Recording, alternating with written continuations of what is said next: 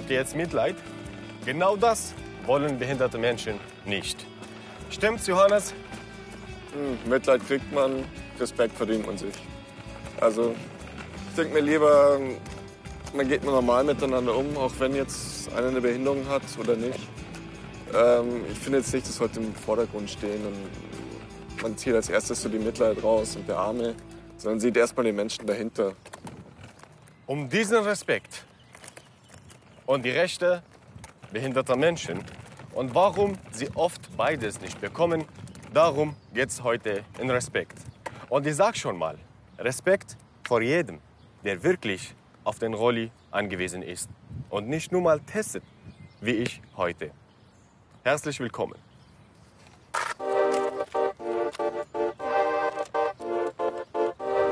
Sind Menschen mit Behinderung wirklich willkommen in der Gesellschaft? Wie klappt das mit der Inklusion? Ist jeder von uns nicht irgendwie zu faul, da aus der Komfortzone rauszukommen? Ich selbst schließe mich da nicht aus.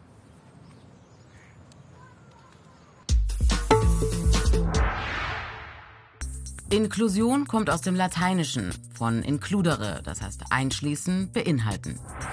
Das Wort Inklusion wird meistens im Zusammenhang mit Menschen mit Behinderung verwendet und bedeutet, alle gehören dazu.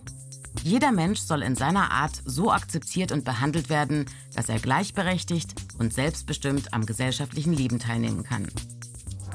Der Gegensatz dazu ist Exklusion. Menschen werden aus einem Kreis ausgeschlossen und dürfen nicht dabei sein müssen beispielsweise in einem Heim leben oder auf eine Förderschule gehen.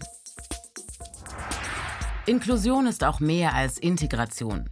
Denn Integration bedeutet, Menschen in ein bestehendes System aufzunehmen. Inklusion dagegen setzt ein gemeinsames System für alle Menschen voraus, in dem niemand ausgegrenzt wird. Unabhängig von Geschlecht, Nationalität, Hautfarbe, Alter oder Behinderung. Und so fordert die UN-Konvention über die Rechte von Menschen mit Behinderung, dass behinderte Menschen als vollwertige Bürgerinnen der Gesellschaft anerkannt werden. Alle Menschen sollen gleichberechtigt am gesellschaftlichen Leben teilhaben können. Inklusion als Menschenrecht. Verwirklicht ist dieses Recht in Deutschland bisher kaum. Teilweise bieten Schulen inklusiven Unterricht an. Behinderte und nicht behinderte Menschen lernen gemeinsam. Das bedeutet, dass der Unterricht an die jeweiligen Voraussetzungen der beteiligten Personen angepasst wird. Jede und jeder soll die bestmögliche Förderung bekommen.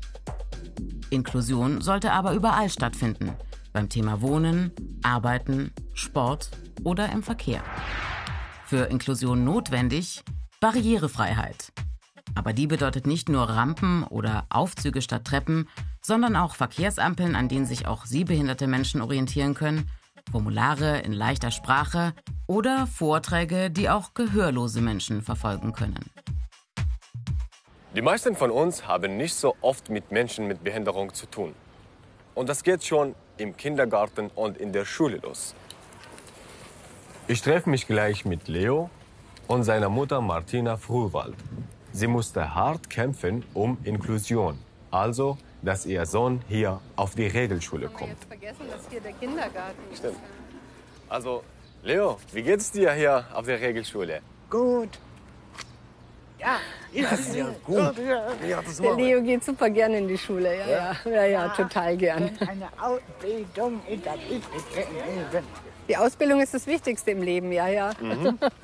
Woran liegt es eigentlich, dass so schwer ist, dass Leo hier auf die Regelschule geht? Ich meine, Sie haben doch die Rechte dazu. Ich glaube, das Problem ist, dass es zwar politisch äh, ja, übernommen worden ist, dass die UN-Behindertenrechtskonvention ratifiziert worden ist. Aber erstmal ist in Deutschland natürlich das Problem, dass jedes Bundesland was anderes macht. Dann ist es so, dass das System der Förderschulen natürlich sehr fest etabliert ist.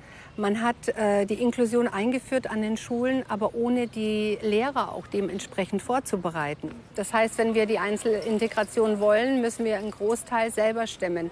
Das kann man natürlich nur, wenn man viel Zeit investiert. Ähm, also ich denke mir immer, Inklusion muss man sich auch leisten können. Jemand äh, wo beide Eltern berufstätig sind den ganzen Tag, wo vielleicht die finanziellen Mittel nicht so ausreichend sind, der wird natürlich immer den Weg ins Förderzentrum wählen.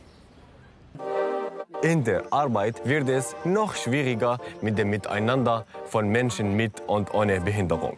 Die meisten Menschen mit Behinderungen arbeiten in Werkstätten.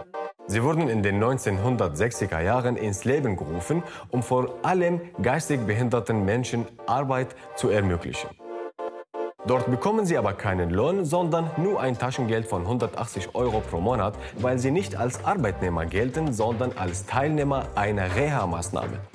Nach Vorgabe der UN-Behindertenrechtskonvention sollten Werkstätten abgeschafft werden. Stattdessen soll der Staat durch Fördermaßnahmen Behinderten den Zugang zum Arbeitsmarkt ermöglichen.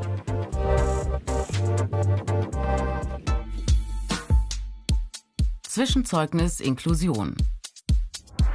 Seit 2009 ist in Deutschland die UN-Behindertenrechtskonvention in Kraft. Ihr Ziel Inklusion, also die gleichberechtigte Teilhabe aller Menschen mit Behinderung am gesellschaftlichen Leben. Grundlage der UN-Konvention ist ein neues Verständnis von Behinderung. Menschen mit Beeinträchtigungen sind nicht behindert, sie werden behindert. Daraus leiten sich Handlungsanweisungen ab für alle Lebensbereiche. Was ist in Deutschland seitdem geschehen? Schule. Behinderung durch mangelnde Chancengleichheit. Wenn Schülerinnen zum Beispiel von vornherein in Förderschulen kommen und nicht die Möglichkeit haben, in eine allgemeine Schule zu gehen. Im Jahr 2009 besuchten noch 4,8 Prozent aller Schülerinnen solche Förderschulen.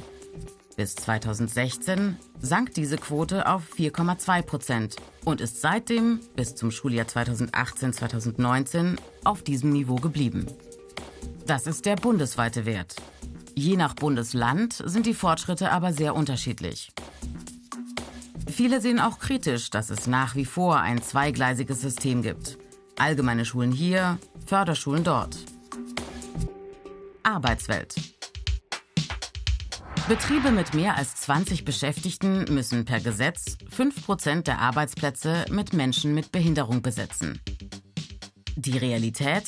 2018 waren es im öffentlichen Dienst 6,5 Prozent, in der privaten Wirtschaft 4,1 Prozent.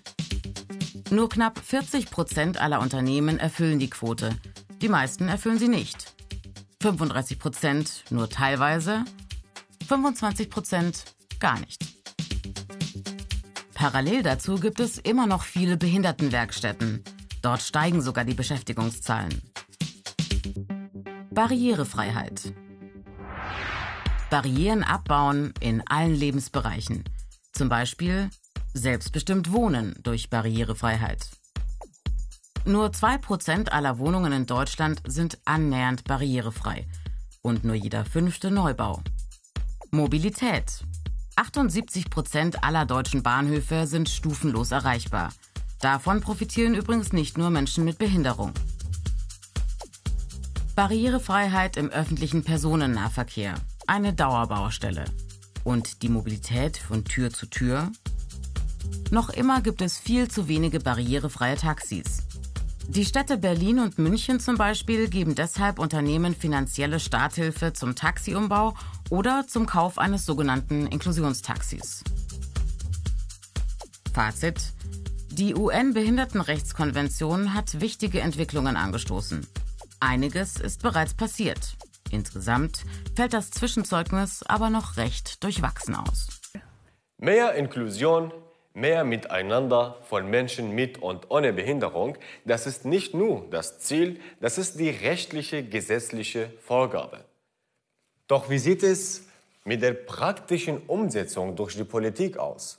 Darüber spreche ich jetzt mit dem Behindertenbeauftragten der bayerischen Staatsregierung, Holger Kiesel. Holger Kiesel war früher Journalist beim BR und Kabarettist als Robert Rollinger. Bei einem Auftritt führte er ein fiktives Gespräch mit Horst Seehofer, damals Ministerpräsident in Bayern. Ja, also im Prinzip geht es um äh, gemeinsamen Unterricht von Behinderte und Nichtbehinderte, Teilhabe, sowas halt.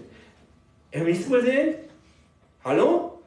Bayern barrierefrei bis 2023. So hat damals der Ministerpräsident Seehofer versprochen. Doch was ist daraus geworden? Wir haben alle ein bisschen gelächelt, als Horst Seehofer das damals gesagt hat. Ganz Bayern im öffentlichen Raum barrierefrei bis 2023. Aber heute, muss ich ehrlich zugeben, bin ich ihm dankbar, dass er es getan hat. Weil er hat eine Diskussion angestoßen und er hat einen Prozess angestoßen. Und schaffen wir das barrierefrei bis 2023? 100 Prozent schaffen wir nicht. Ich wage jetzt aber mal zu behaupten, das wussten wir auch 2013 schon. Aber es ist einfach, wir müssen weiter den Ehrgeiz behalten, so nah wie irgendwie möglich, da will ich jetzt gar keine Prozentzahl nennen, an diese 100 Prozent ranzukommen. Also Menschen mit Behinderung an die Macht? Ja, das auf jeden Fall. Also ich kann nur Menschen mit Behinderung, wo immer sie auch sitzen, was immer sie auch machen, motivieren. Erhebt eure Stimme, setzt euch ein für eure Belange und für die Belange anderer Menschen mit Behinderung. Ihr könnt immer was erreichen und je mehr ihr seid, je lauter ihr seid, desto mehr wird die Politik auch auf euch hören. Herzlichen Dank. Wunderbar. Ich bin jetzt gleich mit einer Frau verabredet, die als Powerfrau gilt. Hallo, da ist Hallo, sie schon. Hi, hallo. Verena, servus. Dann gehen wir, oder? Bocken wir's, wir zwei. Ja. Verena Bentele war mehrfach Paralympics-Siegerin im Biathlon. Sie hat es bis an die Spitze des Sozialverbandes VDK geschafft, des größten Sozialverbandes in Deutschland. Sie ist damit eine der wenigen Menschen mit Behinderung in Deutschland in einer Führungsposition. Verena, warum gibt es so wenig Menschen mit Behinderung in Chefrollen? Das ist eine sehr gute Frage. Also ich würde mir das wünschen, dass es immer mehr Vielfalt in Chefrollen gibt. Mehr Menschen mit Behinderungen, die Chefin oder Chef sind, mehr Frauen, mehr Menschen mit Migrationshintergrund. Und ich kann immer nur sagen, ich bin wahnsinnig gerne Chefin geworden. Welche Probleme hast du mit der Barrierefreiheit? Das Problem heute ist, dass Barrierefreiheit eben keine Verpflichtung ist für alle privaten Anbieter von Dienstleistungen oder Produkten. Also wenn ich mir zum Beispiel heute versuche, eine Waschmaschine zu kaufen, dann ist die Gefahr groß, dass die Waschmaschine keine Knöpfe mehr hat, die ich fühlen kann, sondern nur noch ein Display, auf das man drückt und das dann vielleicht noch piept, aber wo ich gar nicht mehr weiß, welcher Knopf das gerade ist. Und deswegen ist für mich ganz wichtig, dass wir Barrierefreiheit zu einer Verpflichtung machen und alle Hersteller eben auch Geräte entwickeln, die für mich benutzbar sind. Egal, ob es der Bankautomat ist, das Haushaltsgerät oder ob es eben um die Barrierefreiheit in Verkehrsmitteln geht, wo für mich natürlich eine Durchsage extrem wichtig ist, genauso wie für den Rollstuhlfahrer die Rampe entscheidend ist, um einen aussteigen zu können.